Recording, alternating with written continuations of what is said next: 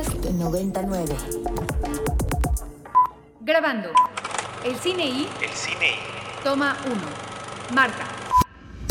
Guillermo del Toro, Isabel Coixet. Spike Jones, Gaspar Noé. Mariana Rondón, Joey Wright. Tim Burton, Paz Alicia García Diego. Alfonso Cuarón, Costa Gabra. Claudia Saint Lucé, Julio Medeo. Alejandra Márquez Abela, Amate Escalante. Claudia Llosa, Athena Rachel Sangari. Matthew Kasovitz. John Cameron Mitchell.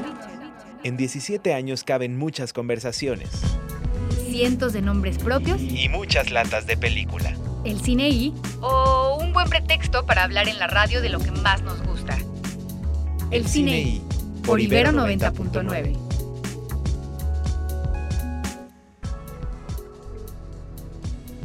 Once de la mañana con cuatro minutos transmitiendo completamente en vivo desde el Centro Cultural Universitario en la Universidad Nacional Autónoma de México en el marco de la decimotercera edición del FICUNAM, el Festival Internacional de Cine de la UNAM. Yo soy el More y estoy muy contento de compartir micrófonos, como es costumbre, con mi queridísimo Ricardo Marín. ¿Cómo estás, Rick? Todo bien, todo bien. Muy contento de que ya haya empezado Ficunam. Es una suerte también de, de pequeño... Siento que es el equivalente de, de que los FIFAs tienen como para el Mundial o para la Champions, pero para la gente que no ve ni de remotamente eso, o sea, gente como yo. Entonces sí, es, es algo similar a eso. Sí, un, un buen símil, una buena explicación para una generación este, de cosas que entiende también mi queridísima Jimena Betancourt. ¿Cómo estás, Jimé? Hola, muy feliz de estar aquí por primera vez, súper emocionada y voy a ver muchísimas películas. Nuestra primera transmisión eh, fuera de cabina con Jime desde que se eh, integró al equipo. Ya se había ido y a Los Cabos y ya festivaleado, no es que sea necesariamente neófita en el asunto, pero bueno, la primera eh, transmisión que hacemos juntos, un gusto, Jime, que estés acá. Y está este, cerrando la mesa del programa, como es costumbre, mi queridísimo Andrés Durán Moreno. ¿Cómo estás, Andrés? De maravilla, More, en este festival que le tengo un cariño muy especial. Este, la última vez que transmitimos desde acá fue en 2019, no, 2020. Yo en mi 2019, ¿verdad? Escucho, eh, veo aquí a Marina echándome unos ojos de Andrés, fue 2020. Pero bueno, por fin acá de nuevo, un gustazo. Vamos a ver películas y hablar de lo que más nos gusta. Sí, este, yo que ven- ventaneo gente al aire siempre, este, así como se va desde su barrio en el Estado de México a Santa Fe en bici, Andrés llegó en bici acá a, a CU, ¿eh? entonces decir que bueno, viene, Respeto. viene este, bien, bien ejercitado ya. Este, le agradecemos este, muchísimo eh, también al queridísimo David Obando que está acá en los controles. Está el de Barana ya en Santa Fe y hay todo un equipo de producción y de eh, la coordinación de contenidos culturales, este, encabezada por Ecaterina Sicardo eh, Reyes, que está por acá. Ahora haremos todos los créditos de toda la banda de la estación que vino, porque somos un montón. Este, estamos tomando acá este, eh, el FICUNAM, gracias a Jime también por hacer posible este, que esta transmisión sea posible. Y muchísimas gracias por recibirnos a Abril Alzaga. Este, Abril, ya son varios años este, que eh, Ibero 90.9 y Ficunam y el CineI dialogan y transmitimos desde acá, van para allá. Este, y hay un puente bien interesante. Arrancó ayer ya la edición 13 de Ficunam. ¿Cuánto tiempo antes empiezan a trabajar ustedes para que suceda una ceremonia de inauguración con una proyección como la de ayer en la noche? Un año. Trabajamos un año incansablemente, literal, para poder llegar a, lo que vieron ayer. La verdad es que se siente bien bonito recibirlos, tenerlos en casa. eh, y además como que el entusiasmo que tienen por el festival lo, agradezco muchísimo. Me da como razón, ahora sí que razón de hacer este festival. Gente como ustedes que aman el cine, que también tienen una curiosidad importante, porque creo que FICUNAM lo que ofrece es eso, abrir y despertar curiosidades, provocar cosas, y yo espero que, que lo de ayer haya sido como, así como que un, un abrir, ¿no? A un sinfín de películas. Son 157 títulos los que tenemos. esta Ya es lo edición. menos. 157 películas con además eh, secciones muy, muy diferentes. Hoy, hoy vamos a dedicarle el programa a platicar con en, en- muchas de sus secciones desde concurso, ¿no? Y competencia, que creo que al final es como, como el corazón de los festivales de cine, ¿no? Tanto el concurso de Ahora México como, como aciertos, como el concurso internacional. Pero también hay muchas otras cosas en, en Ficunam y yo, yo te querría preguntar por ello. Hay secciones como umbrales que están comisionadas, ¿no? Donde se invita a autores, eh, a, directoras, a realizadoras, a productores a que hagan cosas en exprofeso para una sección con un tema en específico. Y hay también este retrospectivas no que pues que permiten también aprovechar esta reunión de, de, de freaks como decía Ricardo no de clavados en el mundo del cine para echarte la obra de una cineasta japonesa portentosa o de, o de un director español este, eh, brillante o este ¿cómo se arma este, este, este rompecabezas, Abril? Pues a ver, vamos, vamos tejiendo como ejes. Nosotros estuvimos trabajando el año pasado en la creación de esta sección Umbrales, que era darle foco y espacio al cine experimental, que de alguna manera ha sido el, corazón de, Ficunam, ¿no? O sea, la esencia de, Ficunam siempre se, se estableció a partir de cine de, de vanguardia, cine este, experimental, cine radical, que no, no está en, o sea, que está en los márgenes y que no está en, en los modelos que se nos han vendido de toda la vida, que es el cine. Y justamente pensamos que se había diluido un poco este cine más, más marginal, más experimental, más abstracto a lo mejor, ¿no? Y lo focalizamos. Pero hay toda una cinematografía también que no la puedes dejar de lado, o sea, las, las retrospectivas, creo que siempre es importante enfocarse en un autor, ver la historia, la trayectoria de alguien que ha dejado un legado a, a la cinematografía.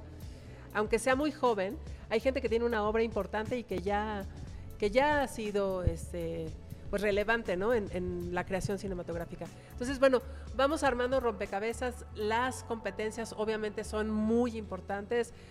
El encuentro de nuevos talentos, eh, de voces emergentes que están ahí también tratando de dar un discurso y de, y de compartir vivencias o experiencias o sensaciones o lo que tenga que compartir y también las vamos ubicando ahí. Entonces, bueno, sí es un Tetris, ¿no? Es, es un Tetris Claro. complejo, pero que nos entusiasma muchísimo porque sentimos que cada una de esas, de esas partecitas, luego está también el umbral expandido, que Sí. para mí es lo que más me entusiasma de una experiencia como FICUNAM, porque son funciones únicas, son funciones inmersivas, son funciones donde el cine sale de la pantalla a dialogar con otras disciplinas y bueno, a mí esa parte me, me gusta mucho. Sí, cada que hablamos de festivales de cine, a mí eh, me viene la idea a la mente y no, no dejo de recordar que los festivales, entre muchas otras cosas, sirven para hacer visibles películas y para hacer visibles autoras y autores,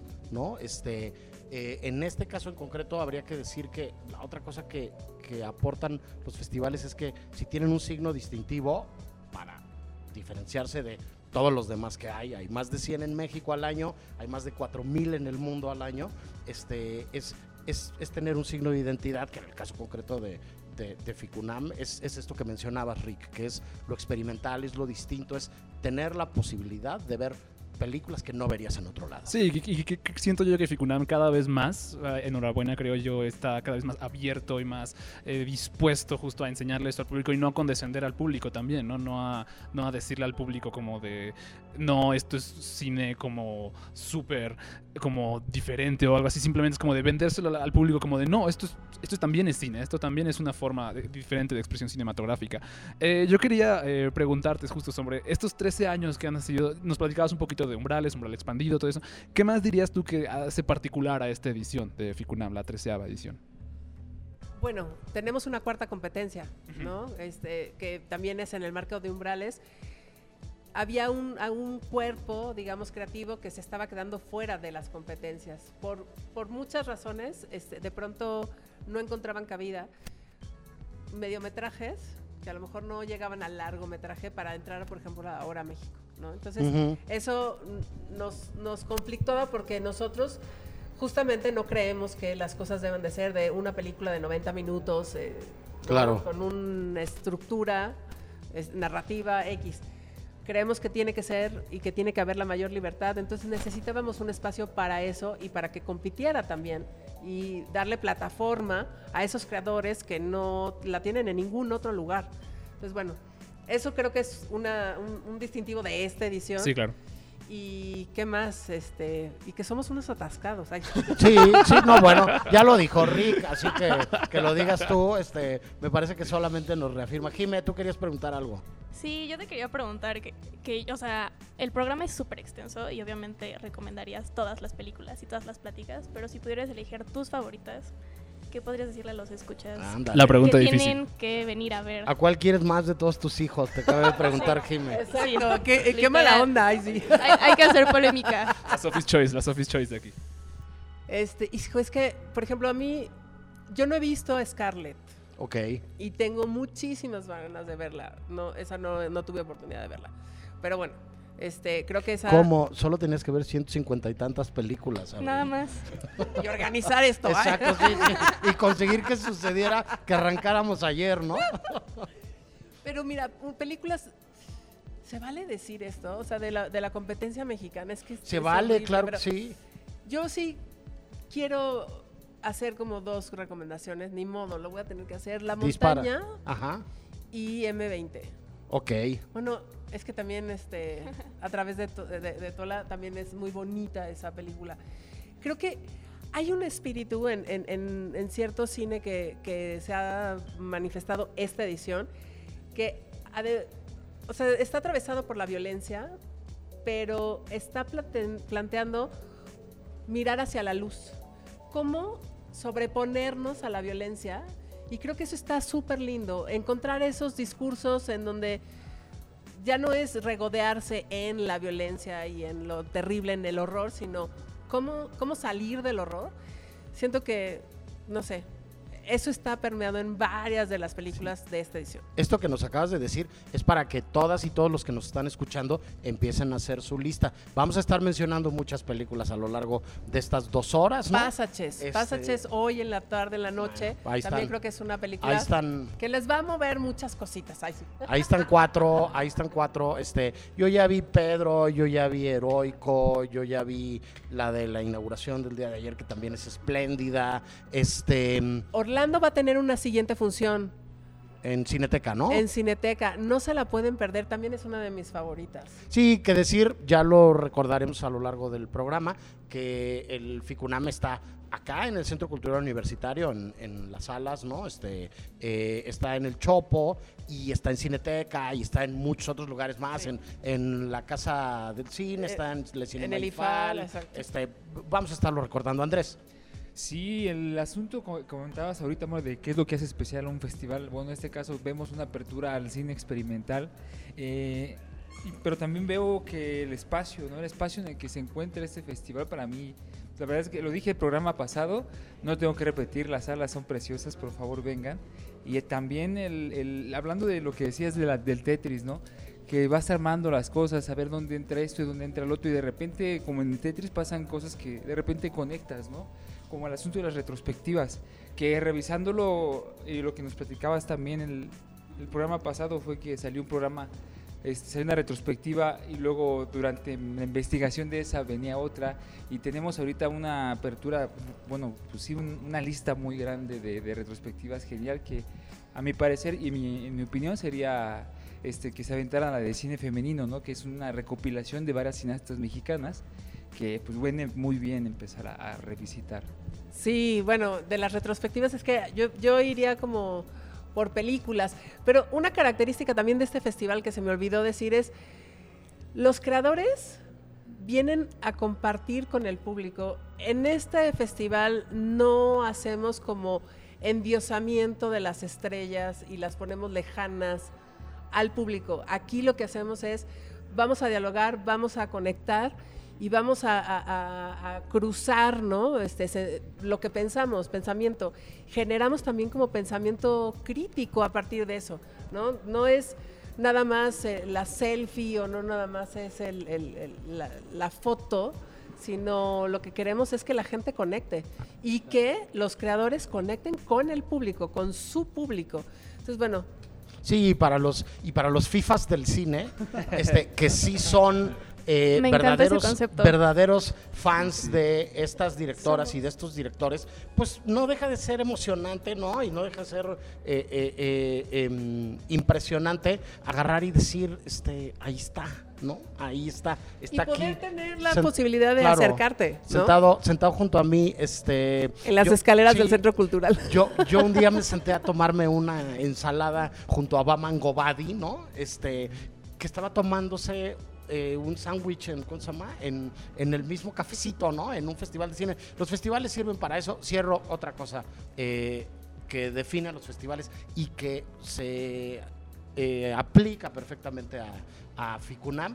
Es un espacio, los festivales son un espacio en donde uno va a ponerse en manos y en ojos, ¿no?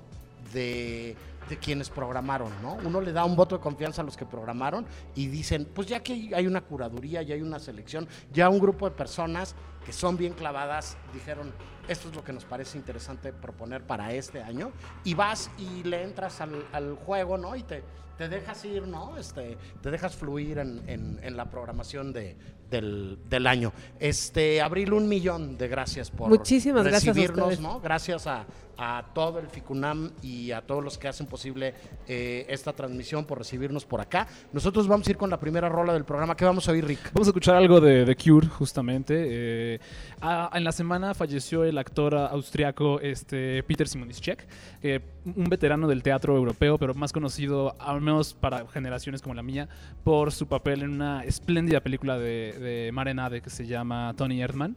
Eh, y Tony Erdman tiene un cierre bellísimo con esta canción de The Cure que se llama Plain Song. Vamos a escucharla. Venga.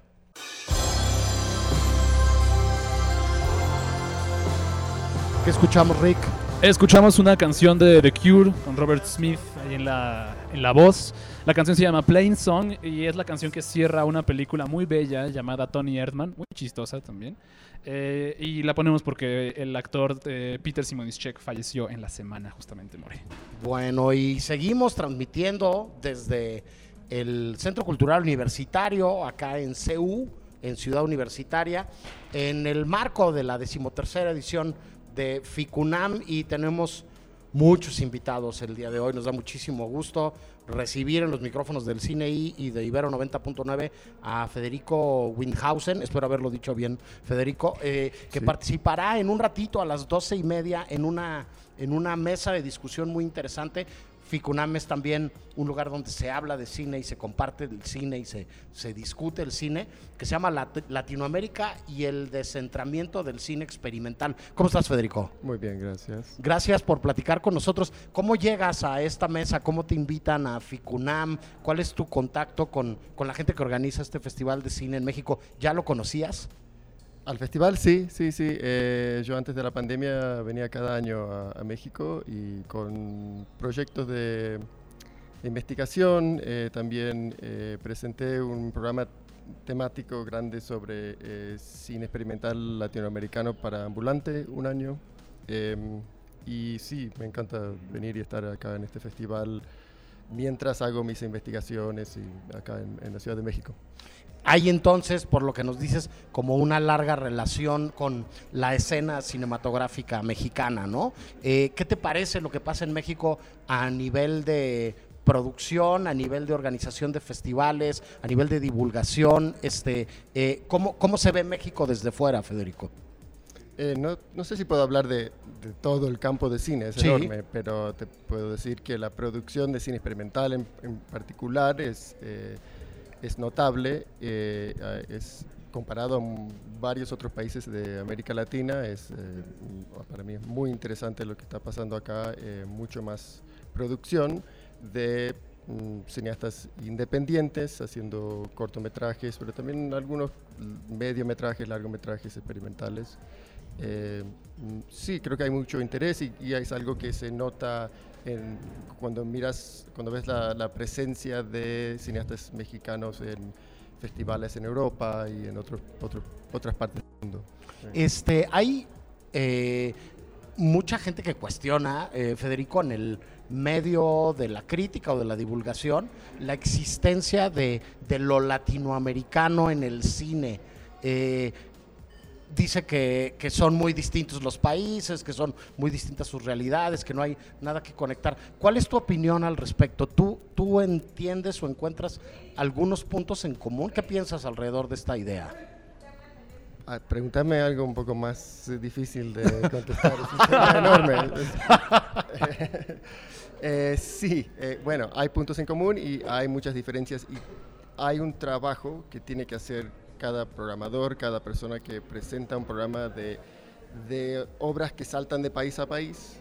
Eh, hay un trabajo que tiene que hacer el crítico y la, la crítica eh, para también pensar en el contexto relevante, pensar en cómo presentar cada película, cada video y es, es por ejemplo en la curaduría de arte, de videoarte, porque antes se llamaba videoarte, eh, es muy común inventar un concepto o descubrir un concepto, desarrollar un concepto y enchufar como poner, bueno, voy a poner una película de Perú, una película de México, una película de cortos, porque también programación de cortos es fácil eso, hacer eso, y presentar una idea al público y no hablar de la cultura específica, la, del contexto cultural de cada película. Es un trabajo que tenemos que hacer. Eh, y no se hace con mucha frecuencia. Sí, perdón por la pregunta trampa, en mi calidad de profesor de cine mm. y de asesor de programación de un festival de cine latinoamericano en Portland. Rick, querías preguntar algo. Eh, sí, yo quería preguntar. Bueno, la, la conferencia en la que van a, vas a participar se llama, como ya dijo el More, este, Latinoamérica y el descentramiento del cine experimental. Quizás para dar un como suerte de adelanto en sobre este evento, ¿a qué se refieren con el descentramiento? ¿Qué, qué, qué, en tu opinión, qué significa este, este término? Tenés que preguntar a Salvador. pero eh, pero creo que está hablando de que eh, esta diversificación de, del campo de cine experimental, que antes hubo pocos núcleos de cine experimental, como Nueva York, Londres, qué sé yo, eh, San Francisco, y pocos en lo que se llamaría ahora el sur glo global. Eh, ahora hay mucho interés en los festivales en esta diversificación de, de, producción y la... Y, sí. No, ah, perdón, perdón, perdón, micrófono, micrófono. Sí, sí, el micro, eso. Sí, sí, sí. Y creo que tiene que ver con eso, que el campo es mucho más diverso, mucho más culturalmente eh, rico y que hay mucha atención que se dirige hacia Latinoamérica en este momento con respecto a qué, qué se está haciendo. Hay un, como un, un renacimiento de, de, cine experimental en la región y creo que lo que en la mesa un tema clave va a ser eh, por qué no hay una crítica que está respondiendo a eso. No hay mucha, muchos escritores que están eh, tomando como su, su tema principal eh, la producción de cine experimental en, en México o en Latinoamérica. Claro, ok, ok. Ahora, otra cosa que yo quiero preguntarte también es sobre tu labor un poco, eh, ya más a nivel como profesional, y tus combinaciones, digamos, con la con cuestiones académicas también, ¿no? Como que sí. hay una interesante combinación que creo que es muy también eh, común en el alrededor del cine experimental, que es esta combinación que hay entre la producción cinematográfica y la, y la producción académica también. Sí. Este, yo pregun quería preguntarte un poco sobre eso, porque a veces muchas personas no están tan familiarizados con el hecho de que estas dos disciplinas pues están profundamente unidas, creo yo. Sí, es interesante la pregunta. Hay, hubo un momento, por ejemplo, en los años 70, en donde mmm, yo diría que bueno, eh, los textos académicos eran muy, muy teóricos eh, los textos que eh, hablaban de cine experimental. Ahora hay como otro entendimiento de la necesidad de escribir textos que pueden ser profesores, eh, eh académicos que escriben textos que son más accesibles, que son, responden al cine experimental de una manera que no, mm, no supone que los lectores tienen todo este entendimiento, esta educación teórica detrás de, su cinefilia. Eh, y eso me parece bueno, me parece positivo para poder también eh, buscar un público, generar un público nuevo para, para, estas películas. Andrés, ¿querías preguntar algo? Este, sí, dado que, bueno, pienso yo que el cine experimental es al final el inicio del cine, ¿no? Porque de experimentar con la herramienta se llega pues al orden dramático y se empiezan los guiones y un montón de movimientos, ¿no? Este, a mí eh, me genera algo lo siguiente, ¿no? Si el cine es como una especie de experiencia sensorial, o sea, visual, auditiva, este, igual podemos hablar de otras experiencias que tienen que ver con lo humano. ¿En qué momento sabemos que no estamos como siempre sobreintelectualizando el aspecto del cine desde esta visión de eh, lo experimental, de eso es experimental o algo así? Ah, ah, Hay, hay un rango de películas. eh, cine experimental, hay cine experimental muy intelectual y Ajá. hay cine experimental muy sensorial. Es un campo muy diverso. Entonces, Sí, si, si tu gusto o tus intereses o tu, no sé, eh, eh, de inclinaciones como espectador, cinéfilo, van hacia lo sensorial, hay un montón de películas, eh, una tradición muy enorme, eh, eh, que, Claro. pero eh, sobre intelectualizar, no sé, em, para mí eh, son gustos, son tipos de películas, películas que tienen, cada uno tiene su público, cada película trata de generar su propio público. público, ¿no? Ok. Y hay algunos que quieren un cine muy intelectual, ¿no? Eh, pero no diría que el cine experimental en general es muy intelectual, de- eh, depende, de- eh, es muy diverso. Ok.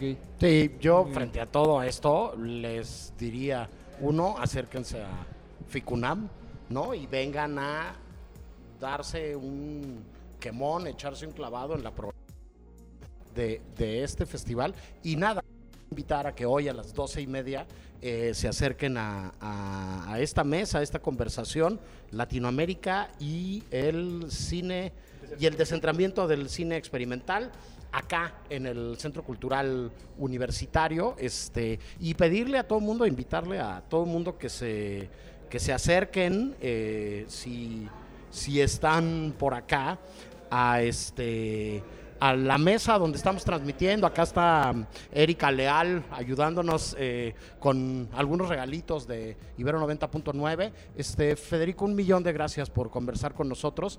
Y este, nos seguimos encontrando por ahí en algún festival más en México o en otro lado del mundo. Muchas gracias. Muchísimas gracias. Gracias. Y nosotros vamos a ir al primer corte del programa del día de hoy y regresamos con más esta transmisión especial desde la decimotercera edición del Festival Internacional de Cine de la UNAM, acá en el Centro Cultural Universitario. El Cine I presenta Presenta. Apuntes sobre el futuro del celuloide. Toma uno. Toma 1. Tres cosas nos han salvado en esta pandemia. La comida, las historias y las medicinas. Guillermo del Toro. El, Cine I presenta. presenta Apuntes sobre el futuro del celuloide. Toma 2. Toma 2. Todo va a ser diferente a partir de ahora. Viene una nueva generación que ve de otra manera el arte del cine. Eso sí, el cine seguirá porque siempre necesitaremos historias. Costa Gabras.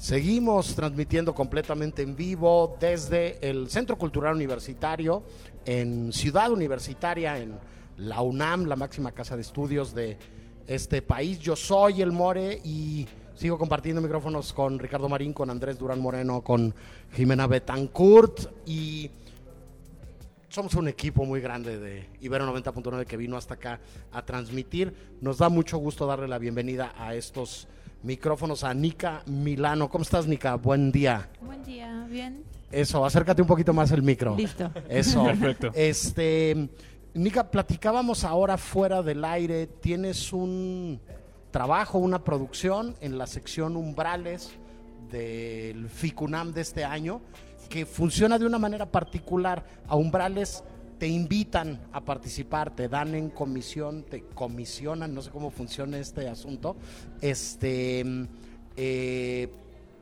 para que participes. Eh, creo que el sospechoso común aquí, eh, no podemos decir su nombre, pero sus iniciales son Maximiliano Cruz, ¿no? Exactamente. Este, que te invitó. ¿Cómo es esto? Cuéntanos un poco de la relación y de tu llegada a Umbrales.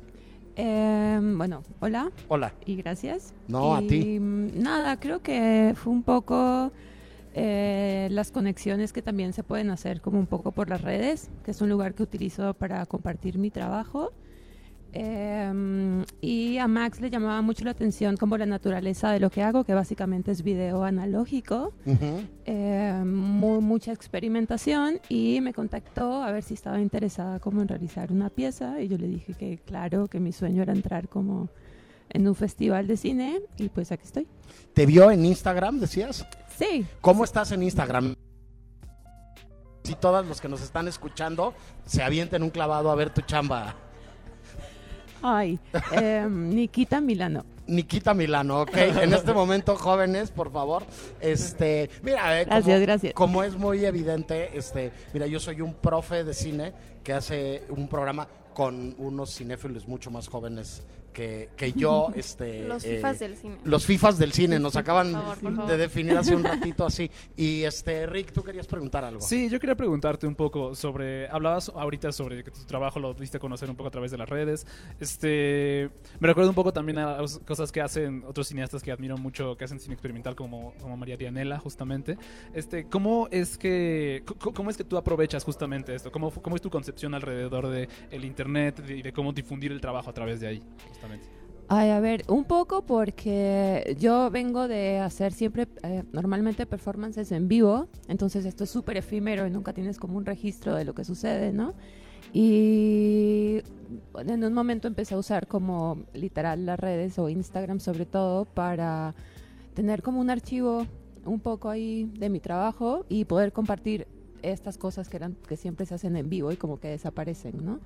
Em, y nada, em, como que me ha funcionado justo para que la gente conozca lo que hago y se acerquen y me pregunten cosas, ¿sabes? Y está muy chido. Digamos que fue como una evolución natural, así, lo- o sea, como de tu necesidad al registro fue lo que llevó a eso. o sea. Sí, sí, sí. La verdad es que también he estado muy clavada con el archivo, entonces Claro. siempre también era como, a ver, esto es una manera de que esto quede, aunque seguramente en algún momento Instagram se morirá y morirá todo, pero bueno.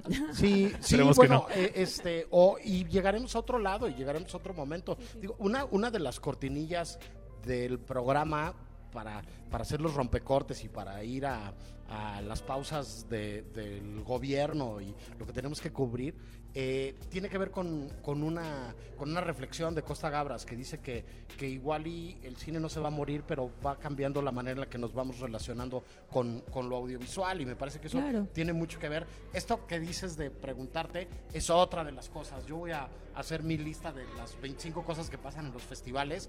Alguien ve tu trabajo y igual y en ese momento no tiene la posibilidad de acercarse, pero luego en una fiesta o tomándose un café o tomándose una cerveza se puede acercar y te puede decir, ah, oye, vi, vi, vi esta pieza tuya y me parece como, como verdaderamente interesante.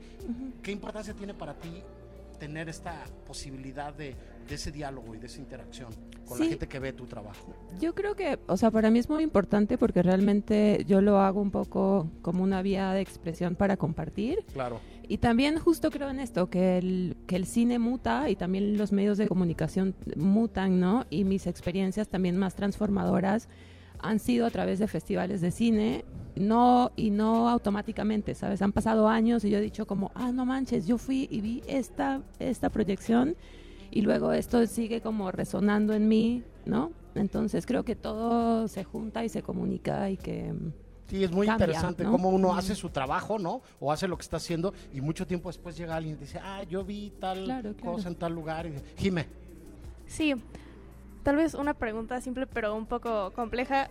¿Por qué cine es experimental? ¿Por qué te vas hacia ese lado?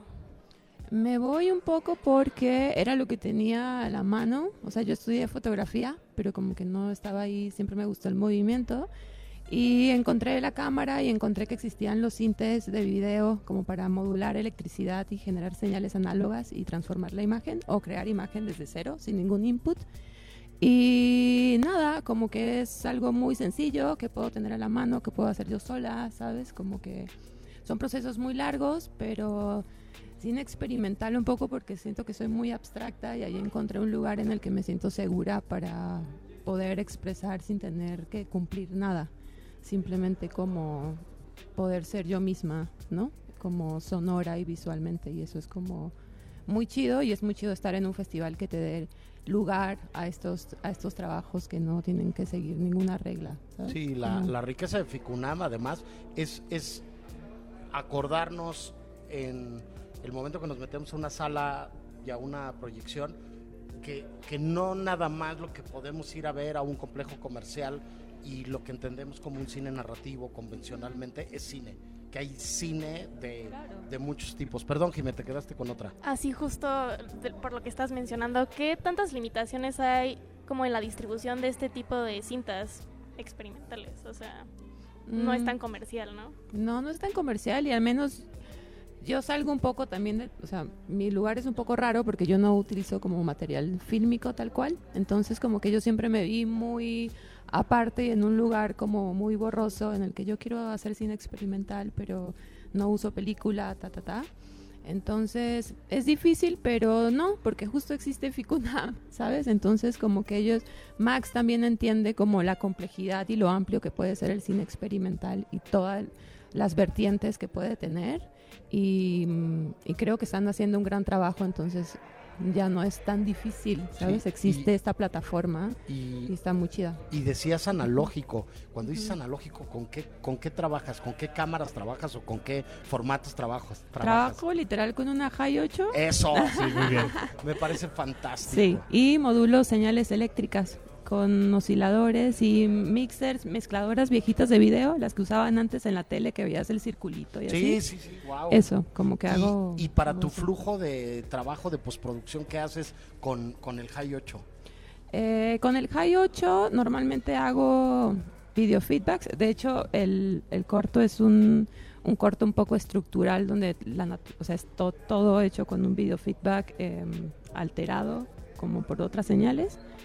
Y con eso grabo video y lo, y lo edito con, en, ana- en analógico con otras máquinas. Wow. Ya, ya nos encarreramos, Ricardo, y luego Andrés, ¿qué querías preguntar? Rick? Sí, yo quería preguntarte, pues ya llevas más de una década tú viviendo en México, tú eres de Venezuela, este, seguramente ya conocías este festival, este, ¿cómo te sientes tú ahorita de estar participando ya, digamos, dentro del festival y qué te emociona ver aquí, digamos, ahorita?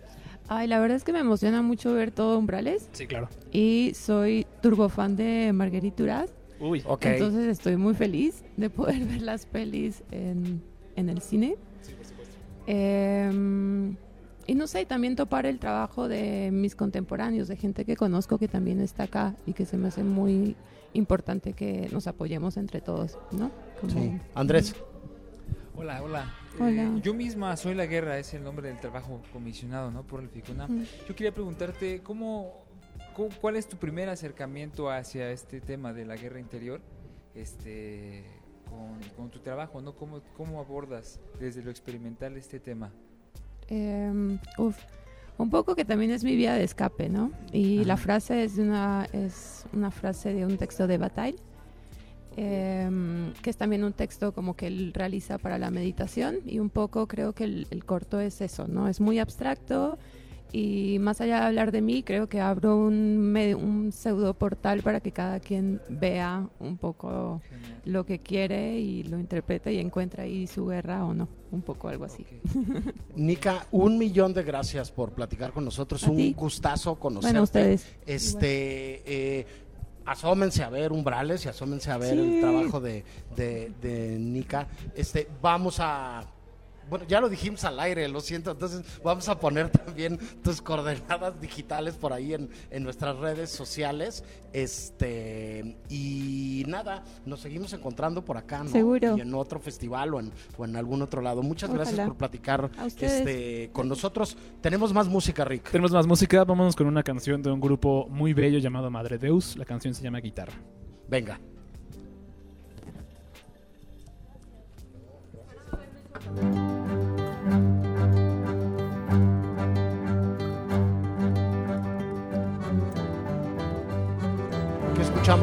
escuchamos, un grupo llamado Madre Deus, la canción se llama Guitarra, es parte de la banda sonora de una película de Wim Wenders que me gusta muchísimo, que se llama La historia de Lisboa.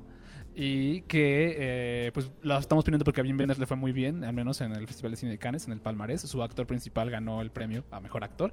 Entonces, pues por, por esa razón estamos poniendo Madre Deus. Sí, porque Wim Wenders es un buen pretexto para poner música cuando sea, ¿no? Podrías haber puesto Madre Deus o Buenavista Social Club o este O algo por el, o Raikkonen, algo de Raikkonen en este, cualquier cosa que apareciera en Pina, este, lo que fuera, ¿no? Sí, exactamente. Este, muy bien. Y bueno, eh, tenemos más invitadas de lujo en el programa del día de hoy y nos da eh, muchísimo gusto recibir a Kim Torres, directora de Luz Nocturna, que eh, es parte de la selección de Atlas de esta decimotercera edición del FICONAM. ¿Cómo estás, Kim? Bienvenida. Hola, ¿qué tal? ¿Qué Gra- tal? Gracias por recibirme aquí. No, al contrario, gracias a ti. Este, hablábamos ahora. Este, el cine no tiene fronteras, ¿no? Acabamos de hablar con una venezolana que hace cine en México y hablaremos ahora con una tica que vive en México y que bueno, estás un poco entre allá y acá, rodaste la película allá, este, ¿qué significa para ti estar en Ficunam? Ay, la verdad estoy súper emocionada. Es la primera vez que van a pasar un trabajo mío acá y... ¿En, yo- Fic- en Ficunam? o Sí, en ah, Ficunam. Eh, yo llegué a México hace unos siete años y este fue el primer festival al que vine de cine y la verdad desde aquel momento, no sé, fue muy especial como nada más entrar a ver películas que no sabía ni de quién eran ni nada, encontrarme cosas que me volaron la cabeza y, y no sé, creo que hay un ambiente muy lindo que como que también explora el cine en todas sus dimensiones, o sea, como que se abre más la conversación sobre, no sé, de pronto instalación, música. eh, y pues sí, es un placer estar aquí. Sí, estar en el programa del primer festival al que fuiste, este, ¿en qué? ¿Siete años? Sí, hace siete años. Pues un salto cuántico, ¿no? Sí. Rick. Bastante. Sí, tú, tú, este, ¿cómo ha sido el recorrido justamente de, de este, cort- de este cortometraje? ¿no? Has tenido proyecciones en varios otros festivales alrededor del mundo y ahorita estás aquí. ¿Cómo, cómo ha sido ese recorrido justamente? Pues empezamos hace un año justamente. eh, estuvo en el Festival de Cannes. Este, y después de ahí estuvo en Guadalajara, eh, en Morelia, aquí, y en varios lugares internacionales, en Chile, en muchos lugares.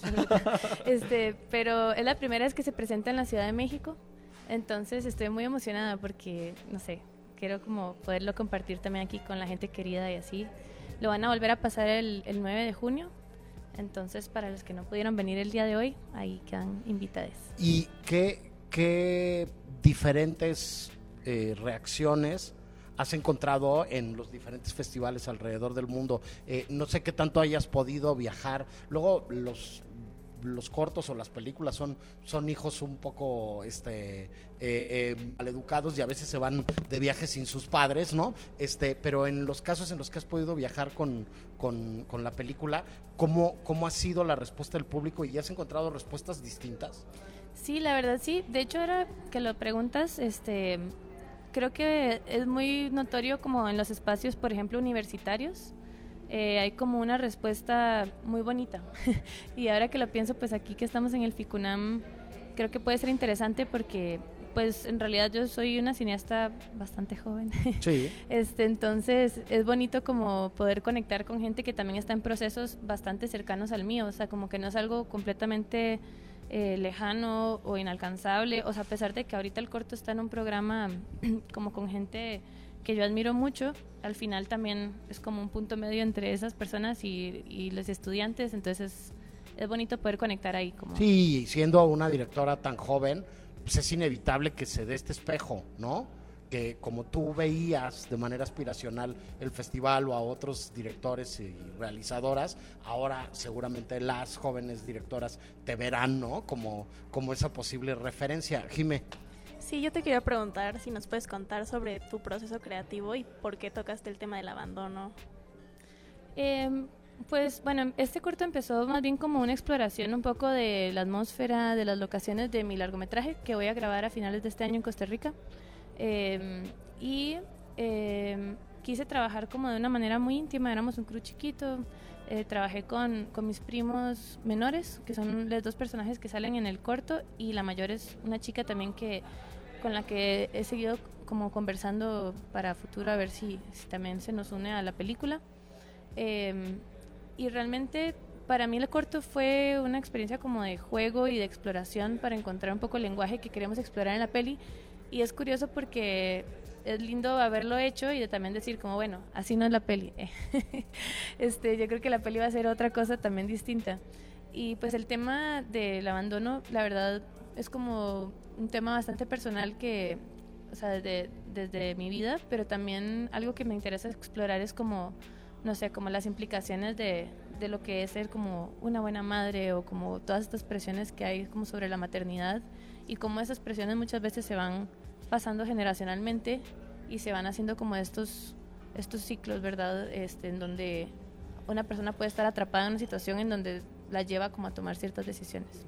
Sí, esta respuesta va dedicada a todos mis alumnos este, que no me hacen caso cuando les digo que hagan exploraciones antes de filmar las películas, ¿no? Este, Ricardo Marín. Sí, yo quería preguntarte un poco como en, alrededor de estas exploraciones y ya como en el set, digamos, cómo fue trabajar con, veo que los niños con los que trabajaste eran familiares tuyos, o sea, cómo fue que, cómo, cómo eh, les vendiste el proyecto primero, cómo los invitaste a participar y luego cómo fue interactuar con ellos a la hora de grabar, ¿no? Porque es un reto en sí trabajar con niños también. Sí, para mí fue la primera vez que trabajé con niños y fue muy divertido. También fue un proceso como entre el juego y entre tomárselo muy en serio como un trabajo, ¿verdad? Porque además como son familia, estaba como este límite de, bueno, soy la prima, entonces ya tal vez no me hacen caso, ¿sabes? Entonces era como un poco encontrar ese balance. También eran niños de diferentes edades, entonces tenía como diferentes alianzas con las diferentes edades. Digamos, la del medio me ayudaba con el pequeño, la grande, o sea.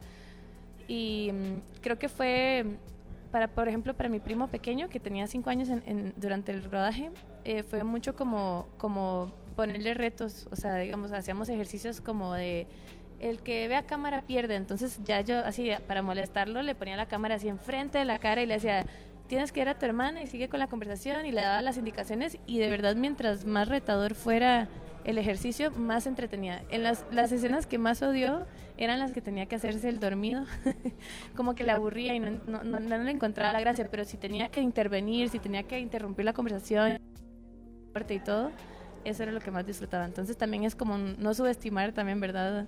A las infancias que, que hay que poner los buenos retos también.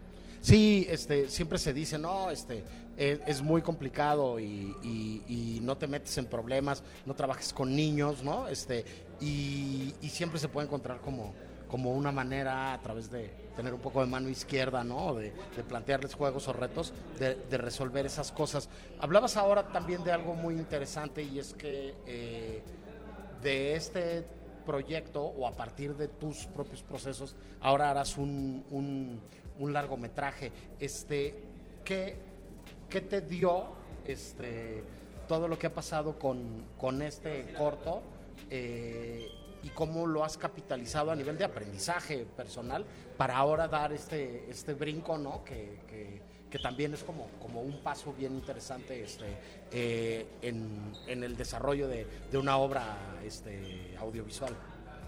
Pues yo siento que los cortos han sido fundamentales para mí. O sea, yo empecé a escribir la película en el 2018 y en ese momento no había dirigido realmente. O sea, yo estaba empezando como a imaginar este mundo, esta película y todo. Y en, desde entonces, o sea, me, me, empecé a cuestionar un poco como, bueno, ¿qué, qué me gustaría hacer? Ya en el, en el 2020 grabé el primer corto, eh, que era una exploración también muy distinta a la, a la, que, la que van a pasar hoy. Eh, después este segundo también fue de que tratar otro, algo nuevo. Ahorita estoy terminando un tercer corto y todos son muy distintos. Y creo que lo que me gusta del formato del corto es que siento como mucha libertad, no hay mucha presión, ¿verdad? De, no, hay, no hay mucha expectativa, digamos, nadie está esperando un corto.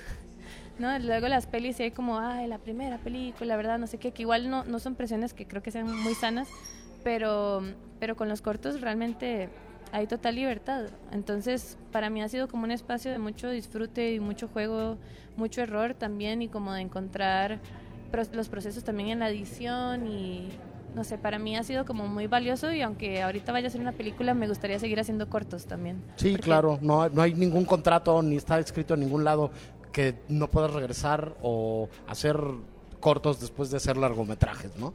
Bueno, Kim, muchísimas gracias, gracias. por platicar con nosotros. Decirle eh, a la gente que, que, todavía van a volver a proyectar Luz Nocturna en el marco del FICUNAM, ¿no? Que se acerquen a verla y que, que, este, que nos digan después qué les pareció. Gracias de verdad por conversar con nosotros, Kim. Gracias a ustedes. Y nos vamos al corte de la hora. Regresamos con la segunda mitad del Cine I del día de hoy. Estamos transmitiendo desde el Centro Cultural Universitario en la UNAM, en el marco de la decimotercera edición del Festival Internacional de Cine de la UNAM, FICUNAM. Vamos, venimos, no nos tardamos. El Cine I presenta Presenta. Apuntes sobre el futuro del celuloide. Toma, Toma 3. Nos estamos dando cuenta de que este cambio va más allá de la manera de distribuir el cine. Está mutando la relación que las películas crean con el público. Paulo Sorrentino. Para más contenidos como este, descarga nuestra aplicación disponible para Android y iOS o visita ibero909.fm.